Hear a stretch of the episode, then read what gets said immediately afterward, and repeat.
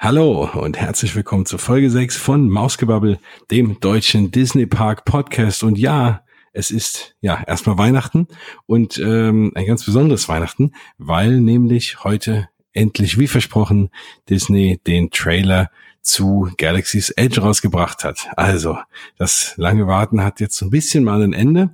Ich wollte schon vor ein paar Tagen aufnehmen und dann, ja, war ja über zu lesen, dass Disney schon seit einiger Zeit angekündigt hat, heute im Rahmen seiner Weihnachts, seines Weihnachtsspecials auf ABC, was ja jedes Jahr läuft, da in einem der Werbeblöcke neue Infos zu der Star Wars Erweiterung Galaxy's Edge rauszuhauen.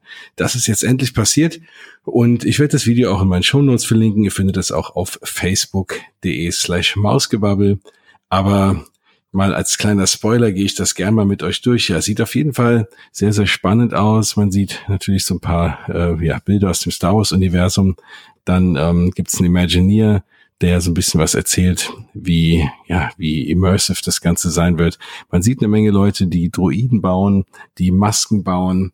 Und ähm, ja, dann stellt sich natürlich zuerst die Frage, wird das dort wirklich so aussehen? Sind das irgendwie Aufnahmen aus äh, ja von dem letzten Filmdreh oder ist das wirklich in der Tat alles, was man dann dort in dem Black Spire Outpost alles zu sehen bekommt? Das ist eine gute Frage. Vielleicht ist das auch für die Rides, ähm, wie auch immer, aber in der Cantina und rund im, in den Shops und so wird vielleicht der ein oder andere in ja Kostüm oder in vollem mit Masken und sonstigen rumlaufen.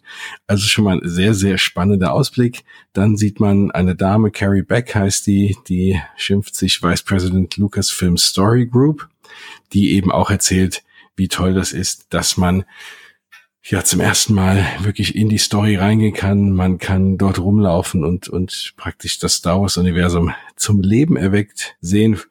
Ist die Frage, die wir schon vielfach diskutiert haben. Wie wird das Ganze denn am Ende des Tages sein?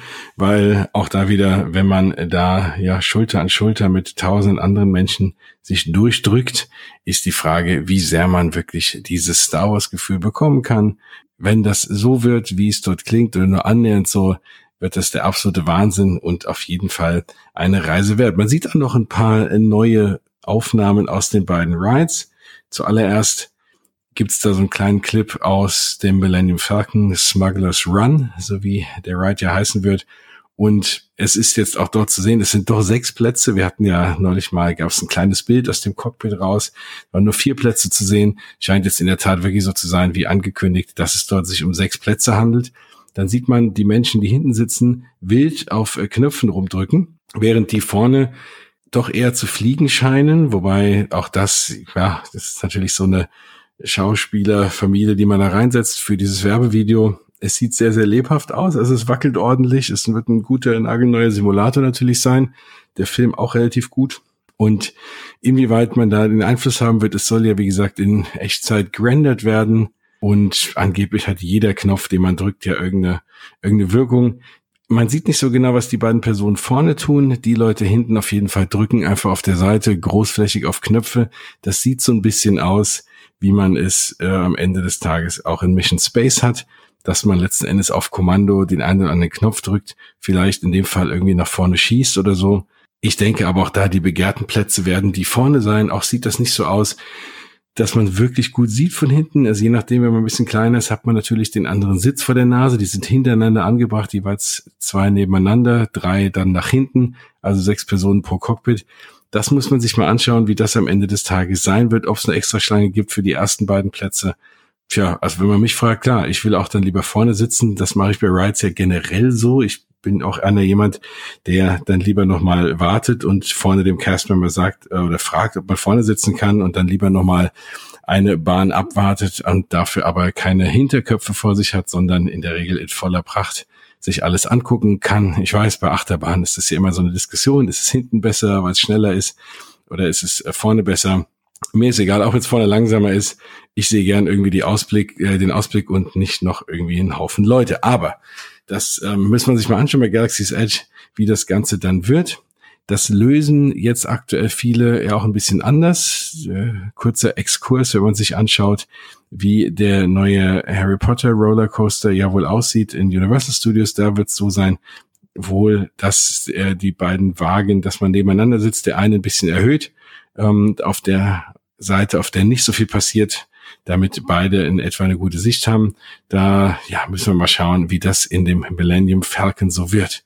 Das ist einer der beiden Rides, die man sieht. Wie gesagt, das wird eine richtig coole Sache. Allein schon da mal, ja, mit Lichtgeschwindigkeit durch die Gegend zu fliegen. Das andere ist natürlich der ja, Hauptattraktion des ganzen Rise of the Resistance. Und auch da ganz, ganz spannend. Man sieht da jetzt auch zum ersten Mal wirklich offiziell mit Menschen drin. Das Vehikel, was einen da durch diesen Hangar fährt, durch die verschiedenen Szenen. Und das ist auch sehr spannend. Erstmal sieht man, dass es nur zwei Reihen sind. Das heißt, zwei Reihen A, vier Personen hintereinander. Vorne drauf ein kleiner Druide, der das ganze Ding wohl irgendwie steuert. Man wird auch Kylo Ren sehen. Man fährt durch so eine Riesenhalle, wo zwei große AT-ATs stehen, die wohl irgendwie auch auf einen schießen, so sieht es zumindest in dem Video aus. Das Schöne ist aber, was man eben nicht sieht. Und was man nicht sieht, sind 3D-Brillen. Natürlich geht man davon aus, dass der ein oder andere Screen dort auch verbaut sein wird. Es wird keine Bahn sein, komplett die nur auf Bildschirm und Screens basiert. Ich glaube, das kann sich Disney gar nicht leisten nach der großen Diskussion in letzter Zeit, die ja auch äh, nicht zuletzt durch die Universal Studios auch aufgekommen ist, dass viele Leute sagen, Mensch, es werden nur noch Attraktionen gebaut, bei denen man nur von einem Bildschirm oder ja, Screen zu dem nächsten fährt. Und da wird man sich natürlich da nicht lumpen lassen. Es sieht auf jeden Fall sensationell aus. Riesengroße Sets, durch die man fährt. Wie auch immer dann die Begegnung mit Kylo Ren sein wird, ob der einen dann da direkt attackiert in seinem Wagen. Auf jeden Fall mal dieses Gefühl, trackless in so einem relativ kleinen Wagen in Riesenhallen mit vielen Audio-Animatronics zu sitzen, ist mit Sicherheit eine Sensation. Das allein der Gedanke macht mich jetzt schon völlig wild, dorthin zu kommen. Und ähm, ja, sobald es da die ersten Videos vom Ride gibt, dann werden wir hier natürlich auch darüber reden. Ist immer so eine Sache, will man sich spoilern oder nicht. Andererseits ersetzt natürlich nie etwas, das Erlebnis in Person dann wirklich in dieser Attraktion selber. Deswegen bin ich jemand, der sich sagt, ich gucke mir es vorher einfach mal per Video an auf YouTube, weil ich mir einfach äh, ja die, nicht an nicht abwarten kann, bis ich wirklich drin bin. Klar hätte es auch was wie früher, einfach mal irgendwo reinzugehen, ohne dass man vorher weiß, was passiert. Ich kann jeden verstehen, der das tut. Ich bin allerdings eher jemand, der einfach wissen will, äh, was da passiert und mir im Zweifel das ein paar Mal anschaue. Abgesehen davon ist es ja auch mal ganz schön, dieses Attraktionsgefühl sich auf die Couch zu holen, wenn man jetzt mal gerade nicht in die Parks fahren kann, dass man so ein bisschen sich die Parks auch nach Hause holen kann. Ja, das auf jeden Fall die, ich nenne es mal Breaking News für heute, weil das Video jetzt gerade mal gute anderthalb Stunden alt ist und da dachte ich, muss ich euch jeden Fall, auf jeden Fall drüber berichten. Dann bleiben wir gerade in Walt Disney World, bevor wir dann natürlich auch noch die andere, andere Neuigkeit aus Disneyland Paris haben. Da gibt es eine relativ, ja, komische Nachricht. Etwas, ein Thema, was man sonst nicht so oft behandelt. Es ist ja nun so, dass häufig, wenn Attraktionen geschlossen werden, man denkt ja immer, na ja, das wird dann fein säuberlich abgebaut, dann gibt's da vielleicht ein Lager, wo die alten Gegenstände irgendwie hausen oder man verkauft die. Es gibt ja immer wieder Händler, die das ein oder andere offiziell oder halboffiziell an echten Attraktions, ja, online verkaufen. Jetzt gibt's natürlich eine ganze Menge Leute, die auch immer so ein bisschen, ja, hauptsächlich nicht so ganz legal, deswegen rate ich natürlich ganz knallhart davon ab, sowas zu tun, aber sich so ein bisschen hinter die Kulissen schleichen und dann immer wieder mal berichten, dass es da ja, ja, dass da teilweise nicht ganz so schön mit den Sachen umgegangen wird. Also man sieht dann immer wieder und hört Berichte von alten Attraktionen, die geschlossen werden und als Storage genutzt werden, während man einfach sonst alles so drin lässt, diese ganzen alten Animatronics, die alten Wagen, was auch immer da noch so dabei ist und die teilweise sogar die alten Filmrollen da irgendwie noch rumstehen, was natürlich einem ja Disney und einem, gerade einem Disney Park Fan wie mir und euch wahrscheinlich auch so ein bisschen der Seele wehtut. Ein gutes Beispiel davon und jetzt kommen wir so ein bisschen zu der ja schrägsten Nachricht irgendwie der letzten Wochen und Monate ist eine, eine, ein Audio Animatronic aus einer alten Attraktion, die sich Cranium Command nannte. Die befindet sich im Wonders of Life Pavillon in Epcot. Dieser Pavillon ist ja schon eine ganze Weile jetzt zu, wird hier und da mal aufgemacht, wenn es irgendwie besondere Events gibt, also entweder wohl auch für Corporate Events, aber gerade auch für das Food and Wine Festival und sonstige Dinge.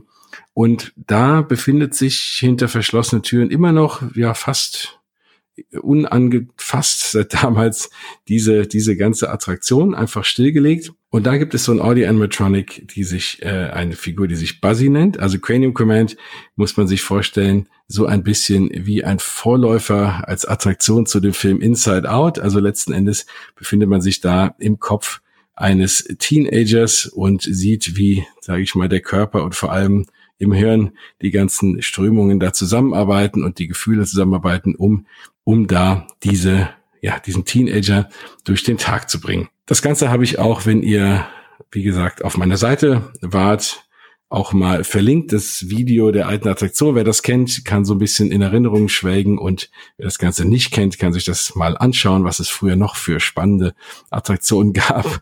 Ähm, ich hoffe, es gefällt euch nicht zu sehr, weil man kann, wie gesagt, dem Ganzen nicht mehr beiwohnen. Das Ding ist zu. Aber trotzdem ist es immer mal schön, auch den alten Attraktionen Tribut zu zollen. Und das geht kaum besser als mit einem der Videos von Martin Smith. Wer den nicht kennt, lohnt sich auf jeden Fall. Hier mal an der Stelle kleine Empfehlung. martinswitz.net da hat dieser Mensch, der Herr Smith, ein Engländer, der gut vernetzt ist im Disney World Universum, sehr, sehr viele mit sehr viel Liebe und sehr viel gutem Hintergrundwissen gemachte Videos zu einzelnen Attraktionen oder Parks zusammengestellt, die man sich da wunderbar anschauen kann, ist häufig besser als so ziemlich vieles, was im Fernsehen läuft. Also insofern immer wieder mal ein Anschauer wert. Das eine oder andere werde ich auch immer wieder mal auf facebook.de slash mausgebabbel mit euch teilen. Ja, jetzt ist dieser Buzzy Animatronic weg. Da gibt's auch schon einen Hashtag, Hashtag Find Buzzy. Also der ist wohl gestohlen worden, da wurden jetzt auch schon die ersten Leute befragt, wohl irgendwie rausgerissen. Ist ganz spannend. Man fragt sich, wer macht sowas? Ne? Vor allem, wie kriegt man, den kann man jetzt nicht unbedingt unter den Arm klemmen. Und ähm, was macht man damit, wenn man den zu Hause hat? Den kann man ja jetzt nicht irgendwie verkaufen oder großartig sich damit zeigen, weil jeder weiß, dass er gestohlen wurde. Also sehr, sehr abstruse Geschichte, ähm, aber irgendein Sammlerherz hat sich den wohl dann dort besorgt. Sehr, sehr illegal natürlich. Es ist Diebstahl und Einbruch und was auch immer. Aber ja, also mal eine sehr, sehr obskure Geschichte aus dem Disney-Universum. Und man sieht, es gibt eben Leute, denen es nicht nur reicht, in die Parks zu gehen und sich da verzaubern zu lassen. Es gibt eben Leute, die haben da auch nochmal andere Interessen. Und deswegen, ja, war mir das mal eine Erwähnung wert. Sowas Schräges hört man dann doch eher weniger. Ja, wenn ich gerade bei YouTube-Videos von Attraktionen war, heute ist natürlich in USA der Hauptweihnachtstag. Ihr wisst das sicherlich, die Amerikaner feiern eher, ja, den 25. natürlich an Weihnachten und der 24.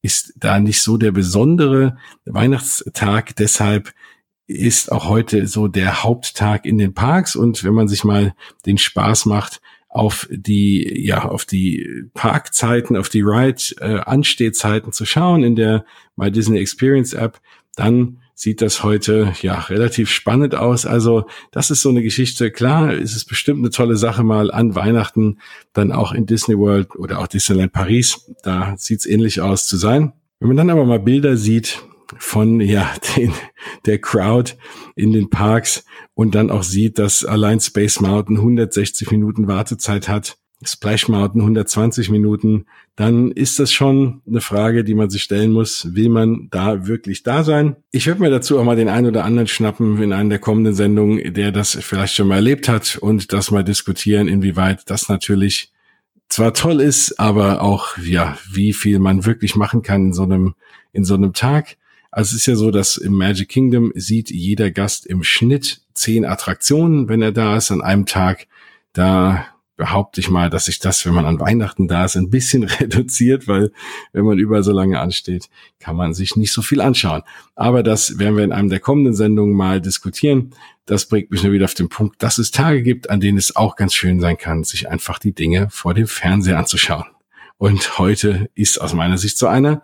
Aber wer weiß, ich lasse mich gerne überzeugen und vielleicht hole ich das irgendwann mal nach, mir auch mal einen Weihnachtstag in den Parks zu gönnen. Dann noch ein kleiner Einkaufstipp für alle Comic-Fans. Es gibt wohl aktuell in den Disneys Hollywood Studios in Orlando ein Magic Band. Natürlich nur da in Walt Disney World, weil das natürlich die einzige Location ist weltweit, in der man auch ein Magic Band gebrauchen kann, gibt es äh, limitierte Auflage 1000 Stück für die Veröffentlichung von Spider-Man Into the Spider-Verse, der Film, der aktuell in den Kinos ist. Ein ganz besonderes Magic Band, Miles Morales Style. Und ja, das Ding sieht, sieht ziemlich cool aus, weil es aus meiner Sicht doch eins ja, der wenigen äh, Magic Bands ist, mit einem bedruckten Chip in der Mitte. Da ist ein, natürlich ein Spinnennetz drauf, ähm, was mit Sicherheit auch ziemlich cool aussieht, wenn man den mal rausnimmt und in ein anderes Magic Band reinsetzt, hat man das Spinnennetz immer dabei.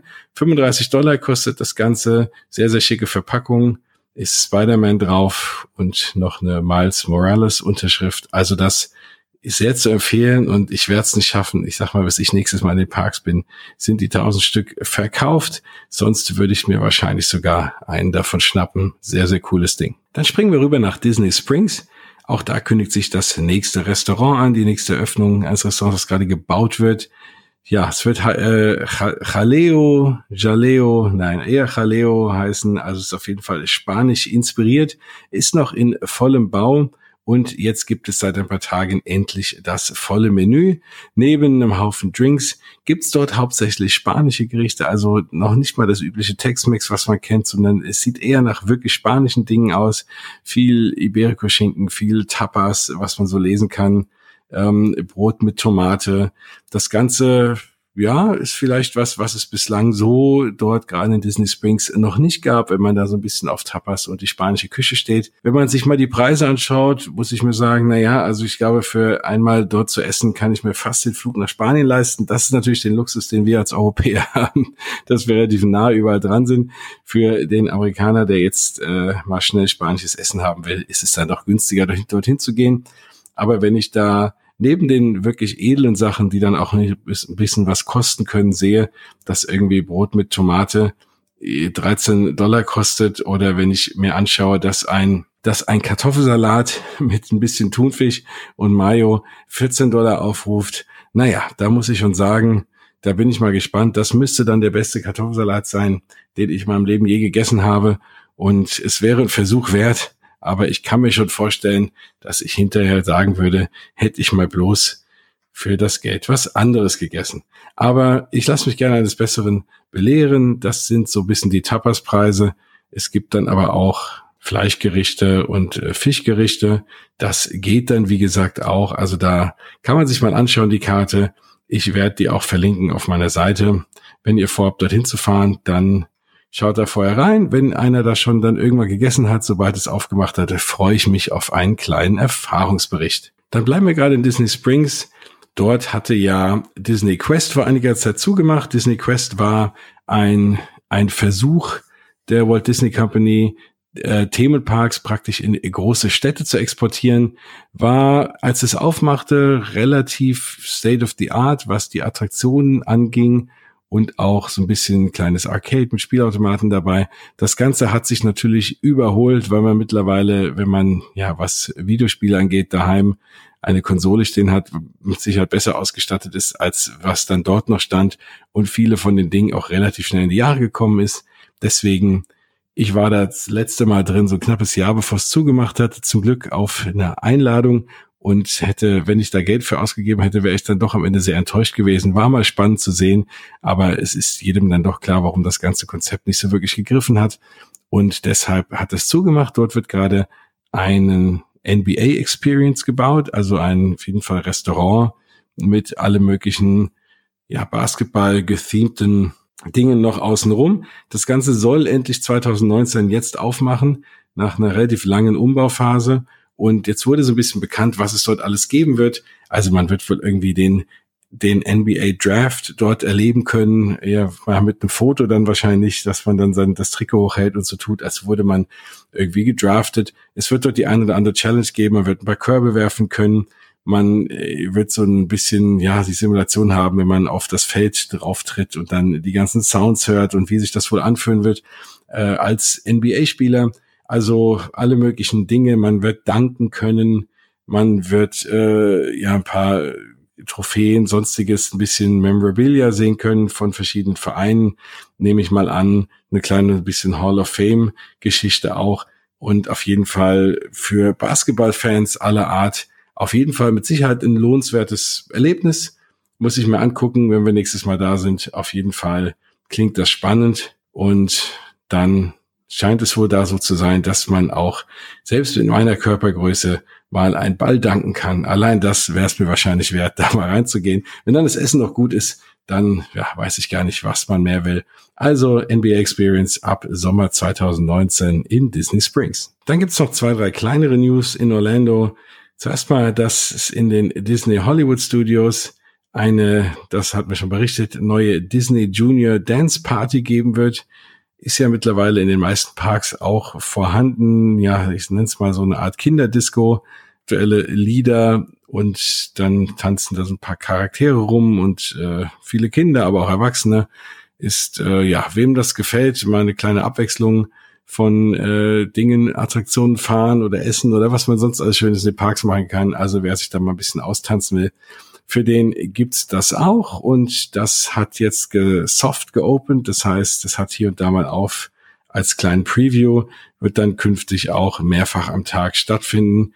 Und ja, für alle Kinder und auch Erwachsenen, die viel im Disney Channel unterwegs sind, also Vampirina, Doc McStuffins, aber auch Mickey Mouse selber und da die ganze Gang werden dort mittanzen und mitsingen und was auch immer man da alles machen kann. Also das Ganze macht dann jetzt bald offiziell auf in Disney Hollywood Studios und da kann man sich auch das eine oder andere Video schon online zu anschauen, wer da drauf Lust hat und äh, vor allem wessen Kinder darauf Lust haben, die können sich dann darauf freuen. Dann gibt's in Disney Hollywood Studios auch noch ein bisschen was kindgerechter und was den ein oder anderen vielleicht aus der Galaxy's Edge lange mal rausbewegen wird, damit da ein bisschen mehr Platz ist. Ja, dann haben wir im Magic Kingdom noch die kleine Neuigkeit, dass jetzt nach fast einem ganzen Jahr ja, Reparatur oder Generalüberholung der Schaufelraddampfer, die Liberty Bell, endlich wieder auf den Rivers of America fährt und also nicht nur, dass äh,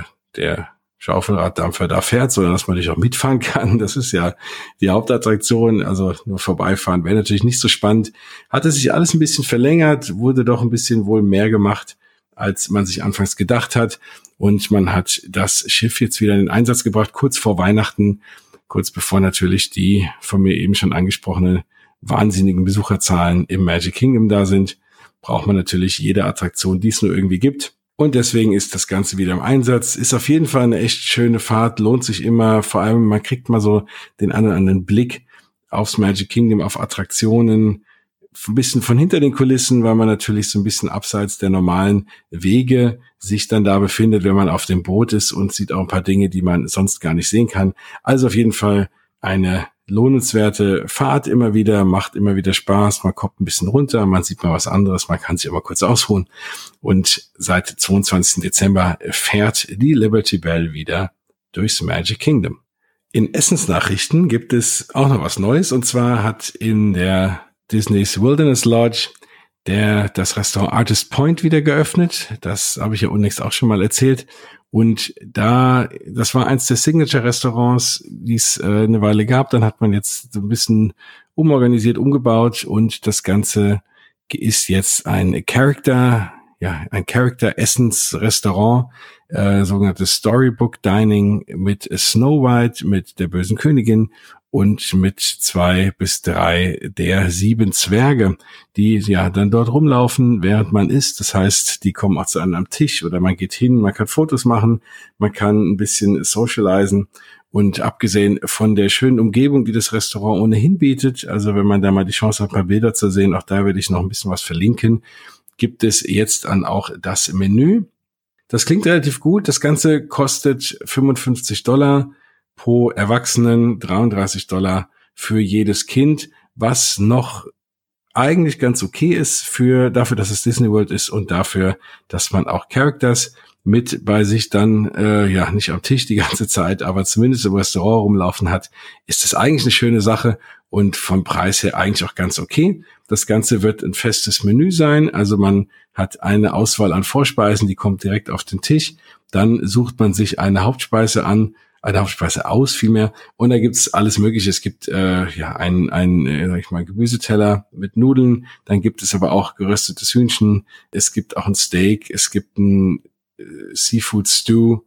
Dann gibt es eine, ja nochmal Fisch. Es gibt äh, Butter Poached Snapper mit Risotto und Pilzen und Zitrusbuttersoße. Und es gibt auch noch ein Kalb.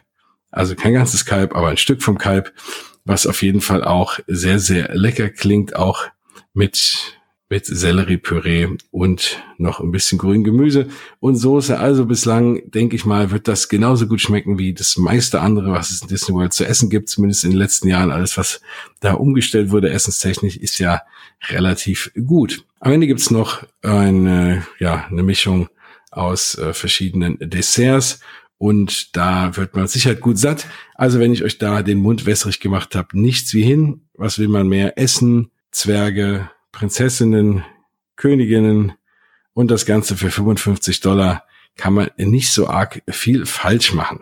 Dann springen wir mal rüber nach Disneyland Paris. Da gibt es zwar nicht viel Neues aus den Parks jetzt gerade, zumindest in den letzten Tagen nicht, aber es gibt was Organisatorisches.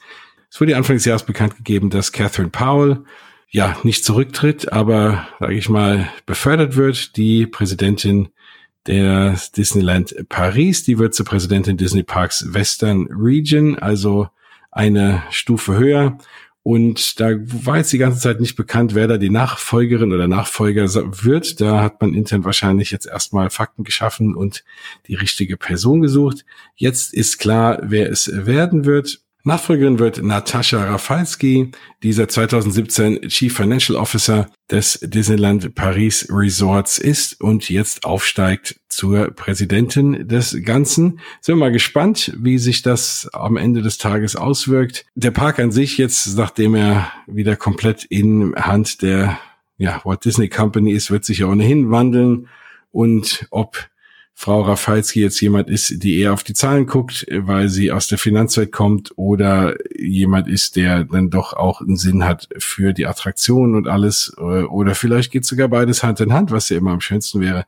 Dann schauen wir mal, wir wünschen ihr alles Gute und sind gespannt, wie Frau Rafalski es schafft, die Parks weiter voranzubringen. So, das war's schon wieder auch fast mit meinem kleinen weihnachtlichen News-Update für die Parks. Wie immer könnt ihr mir natürlich schreiben, wenn ihr Fragen habt, wenn ihr Sachen ganz anders seht, dann äh, schreibt mir Facebook ja, de oder .com slash Mausgebabbel und dann ja, nehme ich das entweder mit die Sendung rein oder antworte euch auch gerne. Wenn ihr auch mal Teil der Sendung sein wollt, dann schreibt mich dort auch gerne an.